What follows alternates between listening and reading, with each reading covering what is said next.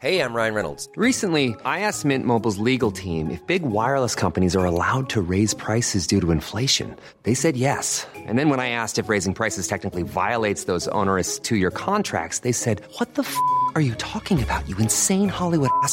So to recap, we're cutting the price of Mint Unlimited from $30 a month to just $15 a month. Give it a try at mintmobile.com slash switch. $45 upfront for three months plus taxes and fees. Promo rate for new customers for limited time. Unlimited more than 40 gigabytes per month. Slows. Full terms at mintmobile.com. 10 euros offerts et votre premier dépôt doublé avec le lien en description. Les amis, bienvenue, j'espère que vous allez tous très bien, très content de vous retrouver pour cette nouvelle vidéo. Et pour parler de France-Pays-Bas, c'est le match de demain 20h45. Il y a aussi ce soir Italie-Angleterre. Et sauf s'il est vraiment euh, désastreux, catastrophique, normalement j'ai prévu d'en faire une petite analyse. Après le coup de sifflet final, une heure à peu près. Voilà, vous aurez sans doute une vidéo autour de ça. Tout ça pour dire que le foot de pays, le foot de sélection revient quelques mois après la dernière Coupe du Monde. Et ça me fait très plaisir. J'aurais pas forcément dit la même chose il y a quelques années. J'ai un peu évolué par rapport à ça. Mais là, très très content de retrouver nos bleus, d'avoir cette trêve internationale. J'ai regardé plein de petits clips, de vidéos sur la chaîne YouTube de la FFF. J'adore cette équipe de France. Et très content de les voir aussi contre les Pays-Bas, ce qui est forcément un match un peu spécial, un peu particulier pour moi. Ça va être une vidéo assez cool. Dans un premier temps, on va revenir justement sur ces Pays-Bas, où est-ce qu'ils en sont. Ensuite, l'équipe de France et toutes ces interrogations à un moment un peu euh, majeur de son ère moderne, un vrai tournant pour ces Bleus. Et enfin, je vous donnerai mon petit prono, qu'est-ce que ce match va donner, qui est un match important. Et peut-être ça, on doit le rappeler en préambule quand même. Euh, c'est quoi ce match? C'est quoi cette rencontre? Pourquoi est-ce qu'on a ce France-Pays-Bas? C'est un match de qualification pour l'Euro 2024, qui se tient pas cet été, mais donc l'été prochain, Euro 2024 en Allemagne. Bon, bah, pour le jouer, il faut se qualifier. Et on est dans un groupe de 5, on était chapeau 2. Donc on est dans un groupe de 5 avec les Pays-Bas, l'Irlande, la Grèce et Gibraltar, ce qui n'est pas un si mauvais groupe que ça, parce qu'on a pas mal de pays qui sont proches de nous, Pays-Bas, Irlande, Gibraltar, bon Grèce c'est un poil plus loin, mais je sais pas, on évite par exemple les euh, Géorgie, les longs déplacements, Azerbaïdjan, euh, Kazakhstan, Arménie, ce genre de choses. Et on a aussi la chance d'être dans un groupe de 5. Il y en a qui sont dans un groupe de 6, et même ceux qui sont dans un groupe de 6, il n'y a que deux pays qui se qualifient, ça il faut le rappeler, que deux pays qui vont se qualifier pour l'Euro 2024. Alors, il y en a comme les Pays-Bas, comme la Grèce, qui vont avoir une chance supplémentaire s'ils ne sont pas dans les deux premiers grâce à leur parcours en Ligue des Nations, mais nous, c'est pas notre cas. Donc nous, il faut vraiment, vraiment qu'on finisse aux deux premières places. Sinon quoi Pas d'Euro 2024. J'ai même pas envie de penser à cette éventualité.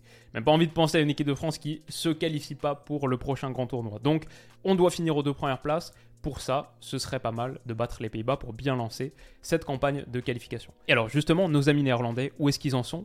Bon, quart de finaliste de la dernière Coupe du Monde, on s'en souvient très bien, j'avais vu analyser tous leurs matchs sur la chaîne dans le cadre de Côté Mondial, de bons souvenirs, et bien sûr, eux aussi, ils ont été battus par les Argentins, bon, un petit peu plus tôt que nous, mais au bout d'une rencontre quasiment aussi rocambolesque, aussi dingue, et très envenimée, on se souvient de ces célébrations au moment des tirs au but. Voilà, les Pays-Bas, ils restent sur ça. Ils ont changé de sélectionneur du coup. C'est plus Louis Van Gaal, c'est Ronald Koeman qui est devenu le nouveau coach des Pays-Bas et qui revient sur le banc des Pays-Bas. Elle a déjà connu cette fonction. C'était entre 2018 et 2020 juste avant sa période au Barça. D'ailleurs, sur cette période, 2018-2020, ça veut dire qu'il était le coach des Pays-Bas quand on les a joués la dernière fois en Ligue des Nations. Et alors, ça leur avait plutôt souri, ils s'étaient inclinés d'un but au Stade de France, mais l'avaient emporté à Rotterdam 2-0, ce qui leur avait permis de finir devant nous, en tête de ce groupe de Ligue des Nations, et ils en avaient même joué la finale qu'ils avaient perdue contre le Portugal. Donc ça, s'était plutôt pas mal passé, sous à l'époque. Maintenant, qu'est-ce que ça va donner?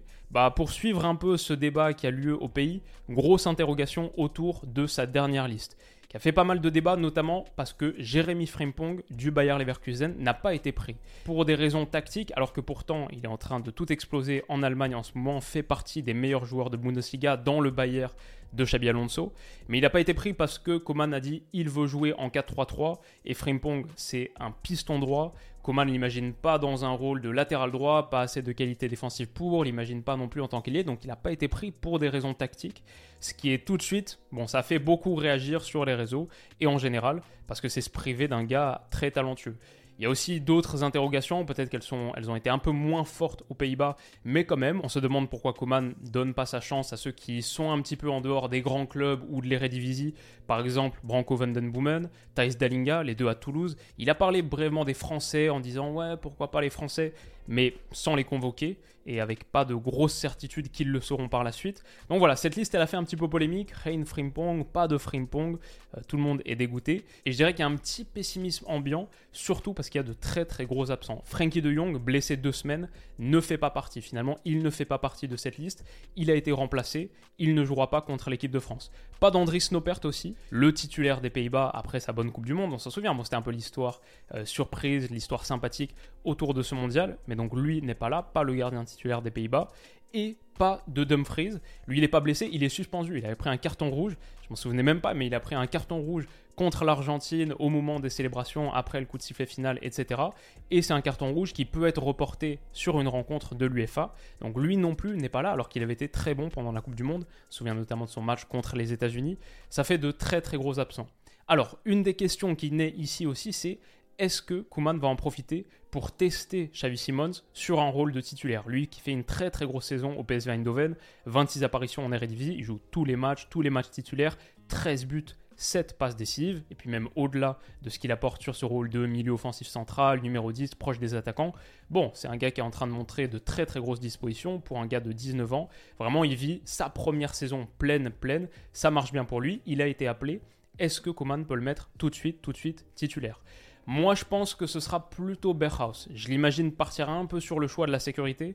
J'ai écouté pas mal des interviews de Ronald Koeman. Bon, mon petit avis subjectif, je suis pas un grand grand fan, mais je crois aussi que sur la plupart de ses décisions, il a plutôt envie de privilégier la sécurité. On verra, mais franchement, j'ai vraiment hâte de voir à quoi ressemblera ce 11 des Pays-Bas contre l'équipe de France. Ce sera du 4-3-3, ça c'est sûr, il l'a dit, mais ça peut être du 2-1 euh, comme là, comme ça pourrait être du 1-2 comme ce que fait l'équipe de France avec Chouameni en seul 6 devant la défense. On verra, parfois ça peut changer en cours de match aussi. Là où ils ont une force pour moi, c'est leur ligne défensive. Je pense que plutôt que Malasia, ce sera Ake latéral gauche, comme ce qu'il fait à Manchester City. Ça te permet aussi de mettre De et Van Dijk en charnière centrale. C'est sans doute sur cette ligne défensive que les Pays-Bas ont le plus de certitude et d'atouts, de qualité. Avec une belle charnière, même si Van Dijk ça se passe pas top top top en ce moment. Bon, c'est quand même pas mal. Avec Timber latéral droit, même si c'est pas forcément son meilleur rôle, il peut y jouer clairement. Et ça fait une belle ligne de 4. Beaucoup plus d'interrogations sur le poste de gardien. Silesen qui joue au NEC, euh, qui, est vraiment, qui a vraiment largement passé son pic. Moi je pense que je préférais voir Verbruggen, le très jeune d'Anderlecht. Peut-être que ce sera Nopert qui sera l'incontestable quand il reviendra. Mais je suis pas sûr que les Pays-Bas ont vraiment trouvé leur réponse sur le poste de gardien. Ensuite, devant, on finira par le milieu. Ensuite, devant, peut-être Vegorst en pointe, Gakpo à gauche. Mais ça veut dire que quoi qu'il arrive, t'as pas vraiment d'ailier droit que tu mets dans sa position naturelle. Parce que Memphis, c'est soit pour le mettre en pointe, si tu le mets dans sa position naturelle, soit à gauche. Mais Gakpo, c'est soit en pointe, soit à gauche. Pas vraiment, à part peut-être Doniel Malen qui a été appelé un peu au pied levé pour remplacer. Peut-être lui, tu peux le mettre titulaire, mais je pense pas qu'il parte sur une fonction de titulaire. Donc, euh, ouais, il y a une petite incertitude dans cette zone pour les Pays-Bas. Sauf si par exemple, il décide de mettre Berghaus ici, Berghaus, Gakpo, Verhorst ou euh, Berhaus, Gakpo, Memphis ou Memphis, Gakpo. Il y a plusieurs combinaisons, il n'y a pas beaucoup de clarté pour l'instant. Moi j'espère voir Simmons, et sinon dans cet entrejeu, Wijnaldum qui fait son retour de blessure, est-ce qu'il peut revenir tout de suite à un très bon niveau? Sinon ce serait peut-être David Klassen dans une animation un peu différente, peut-être en 1-2. Voilà, on verra ce que ça donne pour les Pays-Bas, mais grosso modo j'ai envie de dire pas beaucoup de certitude et pas tant de talent, de profondeur que ça. J'étais un petit peu déçu de voir leur liste dans l'ensemble. Alors, l'équipe de France maintenant, et cette liste de Didier Deschamps, elle a beaucoup fait parler aussi, évidemment. On en a parlé, nous, j'ai consacré une vidéo sur la chaîne. Malheureusement, Wesley Fofana, qu'on voit ici, qui était appelé en tant que défenseur central, et William Saliba, les deux sont out. Ils ont été remplacés donc par Dissasi et par Todibo. Retour de Dissasi, mais la première de Todibo. Ça, c'est intéressant. Je suis pas sûr qu'on le voit beaucoup pourtant, parce que c'est pas des matchs amicaux de préparation, c'est des vrais matchs de qualification. Donc encore moins peut-être pour un défenseur central, dans un match où tu aurais besoin de faire la différence, etc. Je suis pas sûr qu'on le voit beaucoup de minutes, je pense qu'il y a plus de chances qu'on voit du Kefren Turam euh, entrer en cours de jeu, peut-être sur une fin de match, peut-être contre l'Irlande, mais je pense même pas titulaire. Je pense que le but de ces rencontres, c'est avant tout de les gagner. Il faut se qualifier, pas tant d'expérimenter, de faire des tests. Donc je crois qu'on partira avec le même 11 contre les deux, sauf si contre les Pays-Bas on voit un gros gros problème. À mon avis, ce sera vraiment les titulaires avant tout et pas trop dans l'optique de tester. Donc peut-être quelques minutes pour Kefren Duram. Brice Samba par exemple, je pense pas qu'on le verra du tout. Maintenant, je suis quand même content de les voir, je suis content qu'ils aient été appelés et j'en ai parlé dans ma vidéo il y a une semaine à peu près sur la liste de Didier Deschamps, l'analyse que je faisais quelques heures après qu'il l'ait communiqué. N'hésitez pas à aller voir si ça vous intéresse. En attendant, quel 11 est-ce que Didier Deschamps va constituer? Bah, Pour moi, c'est beaucoup beaucoup plus clair que les Pays-Bas. Il y a juste une interrogation finalement en pointe Giroud ou Colomwani Et c'est un truc qui fait beaucoup débat en ce moment. Je voulais poser cette question sur Twitter il y a un ou deux jours. Vous voyez qui titulaire contre les Pays-Bas? Colomwani à 60%, vous me répondiez, Giroud 20% et les deux à 20%. Mon idée c'est que ce sera plutôt. Et la raison pour laquelle je pense ça, c'est les interviews de Didier Deschamps. Même si la plupart du temps il manie assez bien la langue de bois, bah en vrai c'est quand même possible de lire entre les lignes, notamment sur cette question. On lui demande comment analysez-vous le nouveau statut de Randall Colomwani? Il répond il est certainement plus reconnu à l'extérieur qu'avant la Coupe du Monde, il continue de prouver qu'il était au Qatar pour de bonnes raisons, il a enchaîné derrière, il a emmagasiné de la confiance, il a encore plus d'arguments en sa faveur qu'il n'en avait avant la Coupe du Monde. Et ça pour moi c'est pas forcément un truc que tu dis d'un mec que tu vas mettre sur le banc trois jours plus tard. Ce serait une réponse assez bizarre à donner pour un gars que tu sais que tu vas mettre remplaçant trois jours plus tard. Et à contrario, sur Olivier Giroud, on lui pose la question, il dit Olivier fait partie de ces 23, et il y en a 11 qui débuteront contre les Pays-Bas. Tous sont susceptibles de pouvoir commencer. Ça, pour moi, c'est plus la réponse que tu fais à propos d'un remplaçant. Tous sont susceptibles de pouvoir commencer. Ça ressemble plus à ce que tu dis d'un mec que tu vas mettre sur le banc. Donc euh, voilà, peut-être que, bon, on verra, hein, peut-être que je me trompe totalement. Mais dans cette interview, je sens quand même une tendance se dessiner. Et je pense donc qu'on aura Randall Colomwani en pointe, ce qui est assez cool, même si j'adore Giroud aussi. C'est intéressant de tester une configuration Bappé, Colomwani, Coman ça, franchement, c'est quand même un sacré, sacré trio qu'on a le luxe de pouvoir aligner. Alors, Kingsley Coman, justement, c'est aussi une question. Pourquoi est-ce qu'il est là? En l'absence de Dembélé qui est blessé, on a l'occasion de le voir ailier droit titulaire, et ça c'est intéressant. Moi je l'ai bien aimé piston dans une défense à 3, si jamais on doit repasser par ce système, ce serait avec plaisir de réintégrer Coman dans cette fonction. Mais là je crois qu'il a une vraie vraie carte à jouer, et je serai très vigilant sur son match, parce que à la fois sur ce qu'il est capable de faire défensivement, mais aussi bien sûr pour emballer son côté, pour être un petit peu le pendant de Mbappé à gauche, mais peut-être un petit peu plus le long de la ligne, d'autant plus qu'Ousmane Dembélé, malgré toutes ses qualités naturelles, je crois pas qu'il ait encore assis véritablement sa place de titulaire dans le 11 de l'équipe de Donc il y a une carte à jouer pour Coman et c'est à suivre. Il y a aussi la question Mike Maignan, bien sûr. Alors lui, on va le voir titulaire et il doit incarner cette relève, il doit prendre la suite du Goyoris. Normalement, on imagine tous que c'est pour quasiment les 10 prochaines années. Bon, bah ça commence maintenant, ça commence demain et il faut tout de suite de bonnes performances pour se mettre en confiance et pour ne pas faire naître de doutes autour de ce rôle de numéro 1. Il en a les qualités, je suis assez confiant, mais ça aussi ce sera un truc très intéressant à suivre. Sur le reste, je pense que Upamecano Konaté, bon, c'est aussi un petit peu une interrogation parce que nous on se la voit comme étant la charnière titulaire de l'équipe de France. Maintenant, on a beaucoup de réserves, on a beaucoup de qualité et de profondeur sur ces postes de centraux. Est-ce qu'ils peuvent continuer à bâtir cette alchimie et à s'imposer comme les incontestables? Moi, je pense que oui, ils en ont clairement, clairement les qualités. Ça aussi, c'est un truc à suivre. Sur l'animation, Koundé et Théo Hernandez, très asymétriques. Ça ressemble un peu, bah, Koundé, voilà, il est dans la même position qu'au Barça. Ça fait un peu penser à ce qu'il y a avec Baldé sur le côté gauche, qui est beaucoup, beaucoup plus offensif, agressif. Et Koundé, finalement, plus le troisième central, aux côtés de deux centraux de métier. En plus, c'est le même système en 4-3-3, avec une pointe basse qu'au Barça. Juste, je crois pas que Mbappé soit trop dans le, dans le Gavi rôle. Mais c'est vrai qu'on le voit quand même assez central, etc. Donc, très intéressant à suivre. Je pense que cet entrejeu il est costaud. Griezmann, est-ce qu'il peut poursuivre dans la lignée de sa Coupe du Monde si on accepte la finale aussi? Des trucs sympas à suivre. Rabiot, je l'ai mis un petit peu plus bas parce que je pense qu'à la construction, voilà, il est un petit peu comme dans le rôle aussi, Frankie de Jong au Barça, c'est-à-dire se mettre aux côtés de Bousquet et être le double pivot pour assurer la phase de relance, mais ensuite réussir à se projeter davantage. Cette équipe de France, tactiquement, je la trouve intéressante. Sur le papier, on a vraiment beaucoup, beaucoup de qualité. On a quand même de la chance avec ça quand je vois les autres listes.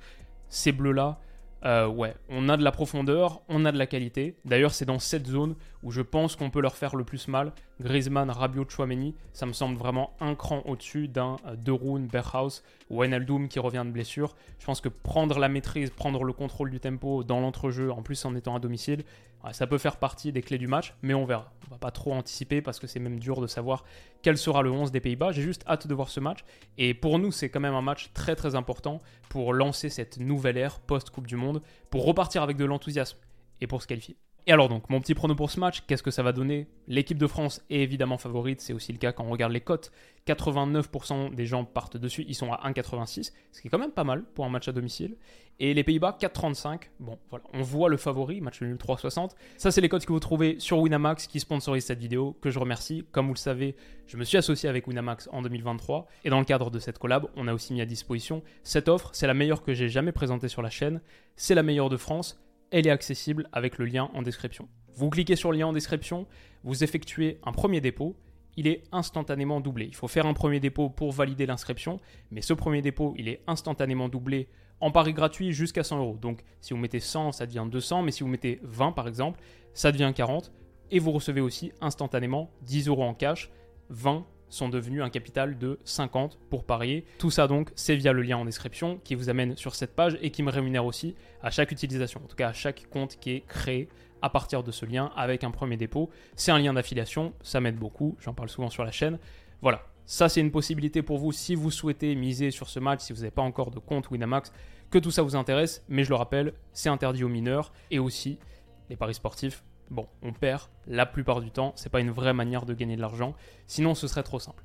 Ok, France-Pays-Bas, qu'est-ce que ça va donner Mon petit prono sur ce match, j'ai du mal à partir sur autre chose que l'équipe de France. Les Pays-Bas, je les trouve vraiment affaiblis par la conjoncture récente, sans Dumfries, sans Frankie de Jong, et la base, elle n'est pas folle non plus. Même la base à partir de laquelle il partait, elle n'est pas incroyable non plus, il y a de vraies lacunes sur plusieurs postes. Je pense qu'à part cette ligne défensive, le reste c'est pas hyper hyper menaçant, je pense que l'entrejeu est assez faible, et je suis pas franchement emballé par le discours et la direction dans laquelle semble partir Ronald Koeman.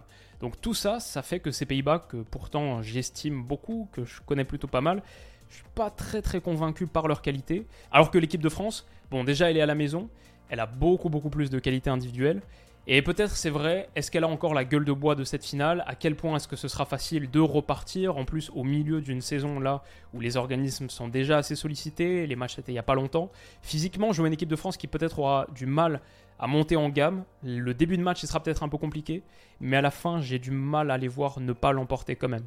Et en plus, comme à 1,86, c'est pas mal, c'est pas énorme, mais honnêtement, une victoire de l'équipe de France à la maison, 1,86, Franchement, c'est pas trop mal. Bah ouais, je pars là-dessus. Victoire des Bleus. Et si on part sur les buteurs, bah comment ne pas penser à Kylian Mbappé? Évidemment, il est à 2,35 en plus, ce qui est 95% des gens partent là-dessus. Voilà, bon, un but de Kylian Mbappé. Clairement, why not? Et sinon, Ronald Colomwani, honnêtement, qu'il soit titulaire ou remplaçant, euh, performant, je l'imagine performant dans les deux registres. Bon, peut-être Kylian Mbappé, le néo-capitaine, pour sonner le clairon, euh, tout de suite marquer, envoyer un signal. Mais la victoire de l'équipe de France, avant tout, c'est mon prono sur ce match. Ce soir aussi, Italie-Angleterre, c'est à Naples. C'est marrant qu'en qualif de l'Euro 2024, première journée, on est tout de suite un remake de la finale du dernier Euro. Et l'Angleterre est à 2,55, la plupart des gens partent là-dessus. Italie à 2,90. J'ai pas encore préparé ce match, je suis pas en capacité d'en dire grand chose.